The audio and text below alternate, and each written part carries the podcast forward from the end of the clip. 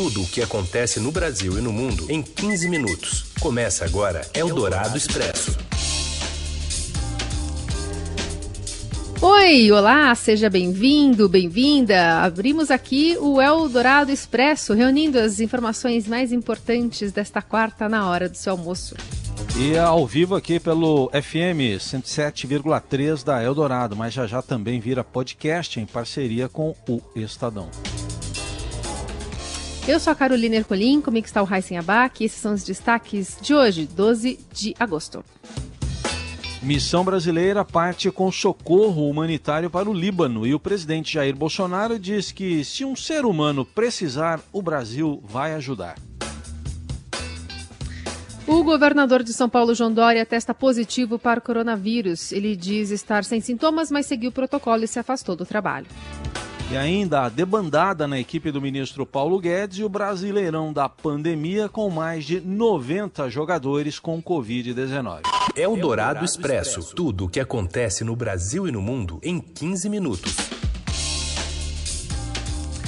No momento em que o Brasil ultrapassa a marca dos 100 mil mortos pelo coronavírus, o presidente Bolsonaro defendeu hoje a participação do país em missões humanitárias no exterior.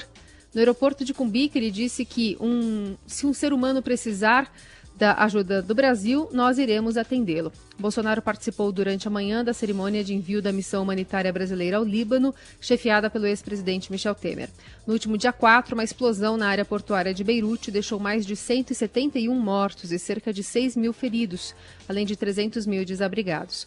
O governo brasileiro enviou 6 toneladas de alimentos, medicamentos e insumos básicos para o Líbano. Depois, o Brasil vai doar 4 mil toneladas de arroz por via marítima. Eldorado Expresso.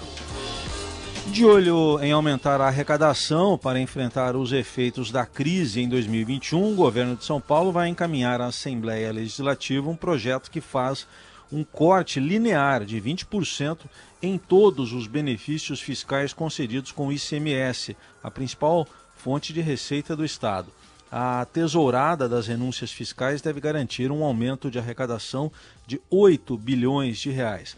O colunista de economia da Rádio Eldorado, Gustavo Loyola, avalia que a medida pode ser necessária, mas faz São Paulo correr riscos na guerra fiscal com outros estados nós ainda estamos num contexto de guerra fiscal, né? É por isso que eu me referia ao, à questão da necessidade da aprovação da reforma tributária, né? E, e é interessante observar que você não, não, ainda não tem incentivos né, para os estados, muitos estados ainda continuam concedendo benefícios fiscais. Né? Alguns já deixaram de fazer, estão também é, tendo é, administrações tributárias muito, muito mais hoje responsáveis nesse aspecto. Existe sempre esse risco de eh, São Paulo ser preterido em, e as empresas escolherem produzir em outros estados por, um, por causa de um tratamento fiscal mais favorável.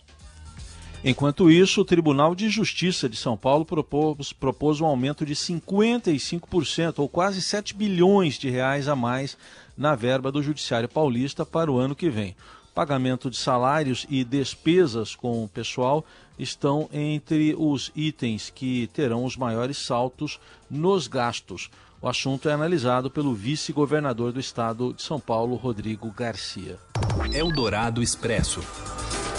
Debandada, o ministro da Educação perdeu os dois integrantes da sua equipe que mais tinham a marca da agenda liberal que prometeu implementar na economia no início do governo. O empresário e um dos fundadores da Localiza, Salim Matar, e o economista Paulo Webel pediram demissão porque estavam contrariados com a interferência política nas decisões de governo, causando lentidão no processo de privatizações e adiamento da reforma administrativa. Já são oito os nomes que deixaram a equipe. Auxiliares de Paulo Guedes reconhecem que esse é um dos momentos mais difíceis para ele e temem que Guedes também possa pedir demissão. Ao comentar a debandada de ontem, o ministro reforçou que os auxiliares que aconselharam Bolsonaro a furar a regra do teto de gastos estão levando o presidente para uma zona de impeachment. Estamos com dificuldade, estamos sofrendo, estamos sendo atingidos tragicamente, mas estamos atravessando essa onda. E as linhas vitais da economia brasileira estão funcionando. As pessoas não estão só com dinheiro na mão em prateleiras vazias, não, as prateleiras estão cheias, o sistema produtivo está funcionando. Então nós temos que trabalhar para que continue assim. Se nós tentarmos, no ano seguinte, a esse ano, que foi excepcional, seguimos com o padrão de gastos, nós vamos para o caos. E os conselheiros do presidente, que estão aconselhando a pular cerca, a furar teto, vão levar o presidente para uma zona de incerteza, para uma zona sombria, uma zona de impeachment, de responsabilidade fiscal. E o presidente sabe disso. Então o presidente tem nos apoiado. Portanto, o ministro da Economia, Paulo Guedes. Na avaliação da colunista de economia do Estadão e da Rádio Eldorado, Adriana Fernandes, a agenda liberal perde força com o movimento na pasta. O ministro Paulo Guedes está perdendo a sua agenda liberal. Quando o governo iniciou, o que se festejava era o programa liberal do presidente Jair Bolsonaro. Bolsonaro, na verdade, é, sempre teve o que eles apontavam, está se confirmando agora, um viés desenvolvimentista e estatizante as privatizações eram, continuam sendo para o, presidente, para o ministro Paulo Guedes um ponto importante da sua agenda. Lembra que ele prometeu privatizar na época um trilhão de reais. E agora a gente vê que Salim Matar sai sem conseguir privatizar nenhuma empresa no, no, no, sentido de privatização mesmo. Além disso, a reforma administrativa ficou engavetada e esse foi o motivo é, da saída de Paulo Ebel, o secretário é, liberal. Hoje, o presidente Bolsonaro minimizou a debandada da economia e demonstrou apoiar o seu posto Ipiranga ao dizer que o norte continua sendo a responsabilidade fiscal e o teto de gastos em publicação no Facebook. Eldorado Expresso. Criticado por fazer um dossiê sobre servidores antifascistas, o ministro da Justiça afirmou em reunião que fez um relatório de inteligência sobre também sobre o 300 do Brasil, que é um grupo bolsonarista. Acompanhe os detalhes direto de Brasília com Breno Pires. O famoso relatório produzido no Ministério da Justiça sobre servidores antifascistas foi entregue ontem ao Congresso, relacionados à atividade de segurança e inteligência do órgão. No Congresso, o senador Nelson Trade, presidente da comissão que acompanha a área de inteligência, é quem ficou com a guarda dos documentos sigilosos. A partir de agora, ele poderá ceder acesso aos outros parlamentares mediante a assinatura de um termo de compromisso. O ministro da Justiça, André Mendonça, tem afirmado que não houve irregularidade nem ilegalidade nas ações da pasta. A Secretaria de Operações Integradas, CEOP, elaborou esse relatório por volta de junho, após manifestações em Curitiba terem resultado em depredação de patrimônio público. Essa seria a justificativa da elaboração do relatório, segundo o ministro disse a parlamentares na sessão que foi realizada na sexta-feira no Congresso Federal. Além da informação de que relatórios de inteligência já eram produzidos por governos anteriores, o ministro da Justiça e Segurança Pública revelou aos parlamentares que a pasta monitorou também um grupo bolsonarista, o Grupo 300 do Brasil, formado por extremistas. Essa informação foi dada pelo ministro numa tentativa de mostrar normalidade nas atividades de segurança e que não existiria perseguição política nem escolha de alvos, e sim seria tudo uma questão de segurança. Só que há uma diferença clara entre os atos do Grupo 300 do Brasil e uma manifestação de grupos antifascistas em Curitiba. O fato de que você teve em Curitiba manifestações de grupos antifascistas, não quer dizer que todos os antifascistas do Brasil seriam é, um perigo à segurança pública. Essa foi a análise feita pelo sociólogo Renato Sérgio de Lima, do Fórum Brasileiro de Segurança Pública. O ex-ministro da Justiça e Segurança Pública, Raul Jungmann, disse ao Estadão também que não entende que as atividades monitoradas eram tema de segurança pública. E dessa forma, para ele, só pode ter sido uma decisão política, o que seria uma irregularidade. O Supremo Tribunal Federal e o Ministério Público Federal também estão acompanhando o tema. Eles aguardam informações pedidas ao Ministério da Justiça. Eldorado Expresso. A gente segue em Brasília agora com as informações do repórter André Borges sobre o governo repassando os recursos da Lava Jato para ações da defesa na Amazônia. Boa tarde, Heisen, Carol e ouvintes da Rádio Eldorado. O governo tem centralizado cada vez mais o poder de fiscalização da Amazônia na mão dos militares. Isso está presente nos cargos que são ocupados eh, em várias unidades do IBAMA. A gente vê também o mesmo movimento dentro do Instituto Chico Mendes, que cuida das florestas protegidas federais. Muito bem, o que está acontecendo agora, é, mais um reflexo disso, é também a concentração pesada dos recursos é, que o governo dispõe enviados agora para o Ministério da Defesa. A gente deu uma olhada com o apoio do INESC, é, o, Instituto aqui de Brasília de Economia, que avaliou o destino que foi dado a uma cifra de 630 milhões. É muito dinheiro. Era um, um dinheiro de indenização da Petrobras do ano passado, que foi, enfim, em acordo com a Lava Jato, destinado para a proteção da Amazônia. Ao olhar para onde o governo decidiu, e é ele que decide para onde enviaria esses 630 milhões, o que a gente vê, Heisen e Carol, é que 84% dele, 530 milhões, foram destinados para o Ministério da Defesa, que a partir daí definiu o que, que enviaria para a aeronáutica, para o exército, para a marinha. O IBAMA, por exemplo, que é o órgão que tem essa função vital e que inclusive atua na Amazônia com apoio da Polícia Federal, cumpriu a Lava Jato, o IBAMA ficou com 50 milhões, 8% do valor total. A gente conversou com o Ministério da Defesa, o que eles alegam é que os recursos estão sendo utilizados para fortalecer a presença militar na Amazônia e fazer um papel, como me disseram, estrutural e não apenas de uma operação específica. Estão fortalecendo cada vez mais a estrutura militar dentro da Amazônia. É com vocês, Raíssa e Carol. Eldorado Expresso.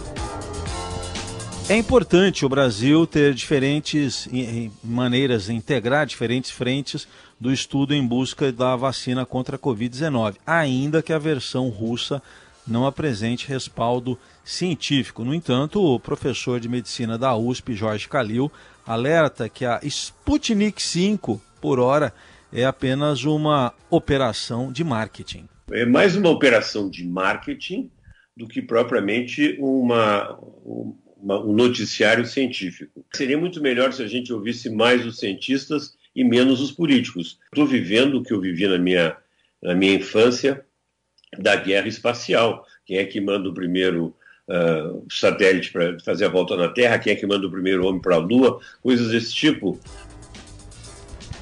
Calil é um dos responsáveis por monitorar os estudos de imunizantes apoiados pelos Estados Unidos. Admite que o isolamento prolongado da população leva as pessoas a criarem falsas esperanças quanto a prazos para um novo imunizante. Por enquanto, o médico reforça ser impossível prever quando a vacina estará pronta. Mais longe ainda é conseguir aferir a qualidade da dose que chegará ao mercado brasileiro. Seria bárbaro se nós tivéssemos várias vacinas, porque poderíamos vacinar o mundo rapidamente. Mas necessariamente com o tempo, e não vai ser no começo, com o tempo a gente vai ver que algumas vacinas são melhores que as outras. E o que, que é uma vacina melhor? Uma vacina melhor é aquela que dá uma cobertura populacional melhor. Por exemplo, segundo, se ela tiver uma dose só, é melhor, porque a gente sabe que as pessoas vão tomar uma dose e depois não vão tomar outra dose. Terceiro, ela é importante que ela tenha uma longa duração de proteção. E a outra tem o custo de produção. E a outra ainda, que é importante para o Brasil, é qual é a cadeia de frio para levar uma vacina. Ou seja, essa vacina ela pode estar temperatura ambiente, tem que estar temperatura de geladeira, de freezer ou de ultra freezer. O passo seguinte é determinar qual grupo ou região que receberá as primeiras doses. Segundo o pesquisador, que também desenvolve uma versão para a vacina contra a Covid-19, o Ministério da Saúde já começou a consultar pesquisadores para determinar o público-alvo que primeiro receberá a imunização. E acabaram de sair dados atualizados do consórcio de imprensa, do qual o Estadão faz parte, Agora, no último balanço divulgado à uma da tarde, já são 103.421 mortes no Brasil em decorrência da pandemia e 3.123.109 casos confirmados. Eldorado Expresso. Seu dinheiro em ação. Os destaques da Bolsa. Boa tarde, Julia Viltin. Boa tarde, Carol Heisen. Tudo bem? Tudo certo. Fala pra gente um panorama do mercado, levando em conta as duas saídas importantes do Ministério da Economia. Pois é, Carol. É, hoje pela manhã o Ibovespa até conseguiu manter alguma alta aí, incentivado é, pelo bom desempenho aí das bolsas americanas, que estão bastante otimistas hoje, mas agora no início da tarde o índice passou a cair é, até razoavelmente forte. Agora há pouco estava caindo mais de 1% aos 101.106 pontos. E o dólar também reflete aí um ambiente é, com maior aversão a risco doméstico, né, com uma alta aí de 0,95% aos R$ 5,46. Bom, e em relação ao otimismo, tem a ver com aí um combate maior à pandemia lá nos Estados Unidos? É, Raíssa, o que a gente tem lá nos Estados Unidos que está deixando as bolsas lá fora é, animadas é, são tanto o combate às consequências né, da crise desencadeada pela pandemia, quanto a pandemia em si. Né? Tem aí a perspectiva de aprovação, afinal, de um, de um acordo né, entre democratas e republicanos para aprovar um novo pacote de ajuda. Né? O mercado ainda está trabalhando nessa expectativa. E também a notícia de um acordo entre o governo americano e a farmacêutica moderna para a compra de milhões de doses de uma futura vacina. Então, isso até impediu a Bolsa Brasileira aqui de cair mais forte pela manhã. Só que estão pesando também a saída aí dos secretários Salim Matar e Paulo Webel da equipe econômica, o que está dando aos investidores um, uma percepção de aumento do risco fiscal, né? ameaças aí ao teto de gastos, ameaças aos planos de privatização e também o temor até de uma eventual saída do ministro Paulo Guedes. Então, o mercado está refletindo essas duas saídas importantes do governo aí de uma forma bastante negativa nessa quarta-feira. Essa é a Júlia Viltin, que segue atualizando as informações no seudinheiro.com. Valeu, Júlia. Obrigada, tchau, tchau. Você ouve Eldorado Expresso. Seguimos com o Eldorado Expresso, as notícias mais importantes no meio desta quarta-feira. O governador João Dória testou positivo para o coronavírus nesta manhã. Após a confirmação do exame, Dória iniciou o isolamento em sua residência, segundo protocolos médicos, e deve permanecer em observação. O governador está assintomático e recebe acompanhamento do médico Davi Wip. Dória seguirá trabalhando à distância, cabendo então ao vice-governador Rodrigo Garcia a participação em eventos eh, presenciais e entrevistas coletivas no Palácio dos Bandeirantes. Dória confirmou o positivo para a Covid em mensagem também no seu Twitter. Olá pessoal, hoje, quarta-feira, acabei de receber o meu sexto teste da Covid-19 e este, infelizmente, foi positivo. Eu estou com coronavírus. Absolutamente assintomático, me sinto bem Uh, vou para minha casa, vou seguir o protocolo médico, a orientação do Dr. Davi Uip, infectologista e integrante uh, do Comitê de Saúde do Estado de São Paulo. De lá manterei a minha relação com todos os setores do governo de São Paulo, pelo Zoom, pelo celular, por videoconferência e vou seguir o protocolo da saúde. Durante os próximos 10 dias eu estarei cumprindo este protocolo. Aproveito para pedir a você que está na sua casa, se proteja, siga também os protocolos da saúde tudo isso vai passar, a vacina vai chegar e o Brasil terá um novo momento livre do coronavírus. Até lá, temos que fazer este enfrentamento, seguir o protocolo e obedecer à saúde. Eldorado Expresso. E clubes da Série A do Campeonato Brasileiro registram mais de 90 casos de jogadores com coronavírus. Hoje, aliás, tem sete jogos pelo Brasileirão da pandemia. Amanhã tem mais três. Fala, Rafael Ramos. Olá, boa tarde. Em menos de uma semana de disputa, o Campeonato Brasileiro das séries A, B e C já tem mais de 50 atletas contaminados pelo novo coronavírus e três partidas suspensas pela CBF. Entre os clubes de São Paulo, destaque para o Corinthians, que nessa quarta-feira enfrenta o Atlético Mineiro em Minas Gerais, sem o zagueiro Gil e o atacante Leonatel. Ambos foram detectados com o novo coronavírus em exames realizados pelo clube alvinegro. Também pela Série A, o Atlético Goianiense detectou quatro jogadores com o novo coronavírus, mas mesmo assim obteve um recurso na CBF para escalar esses atletas contra o Flamengo nesta quarta-feira. Pela Série B, a partida entre CSA e Chapecoense foi suspensa pela CBF depois que 18 atletas do clube alagoano foram contaminados pelo coronavírus. Eldorado Expresso. Clubes da Série Aliás, esse é o Rafael Ramos que já foi. Eu vou falar agora sobre a Funarte, que vai destinar 870 mil reais para propostas de teatro virtual. Quem conta pra gente é a Camila Tulinski. Oi, Raíssen, Carol, ouvinte do Eldorado. A Funarte vai destinar 870 mil reais para propostas de teatro virtual. O edital foi publicado hoje no Diário Oficial e vai financiar 25 iniciativas. No Caderno 2 do Estadão, a gente conta como é que vai funcionar esse processo seletivo. São espetáculos para crianças, jovens e adultos. Vão ser gravados nos espaços da Funarte, no Rio de Janeiro, São Paulo, Belo Horizonte e Brasília. Então, quem tiver o projeto aprovado vai receber uma verba, uma parte desses 870 mil reais para produzir essa peça de teatro, vai gravar no espaço da Funarte. Esses vídeos serão incorporados na instituição e exibidos por meio de plataforma digital em meio à pandemia, a estratégia que a Funarte adotou para conseguir incentivar essas propostas de teatro virtual. Se chama Prêmio Festival Funarte de Teatro Virtual e, de acordo com a nota publicada no Diário Oficial da União, o objetivo é valorizar e fortalecer a expressão teatral brasileira e o desenvolvimento de atividades teatrais de temática livre e nos mais diversos formatos. Então, para o nosso ouvinte que quiser acompanhar os detalhes do edital e quiser saber como participar, é só entrar no portal de estadão.com.br barra cultura e tem acesso às informações que a gente publicou agora pela manhã, tá bom? Eldorado Expresso. E assim a gente encerra o Eldorado Expresso desta quarta-feira. Amanhã tem mais. Um bom dia e boa semana. Valeu, gente. Obrigado pela companhia. Até amanhã. Você ouviu Eldorado Expresso tudo o que acontece no Brasil e no mundo em 15 minutos.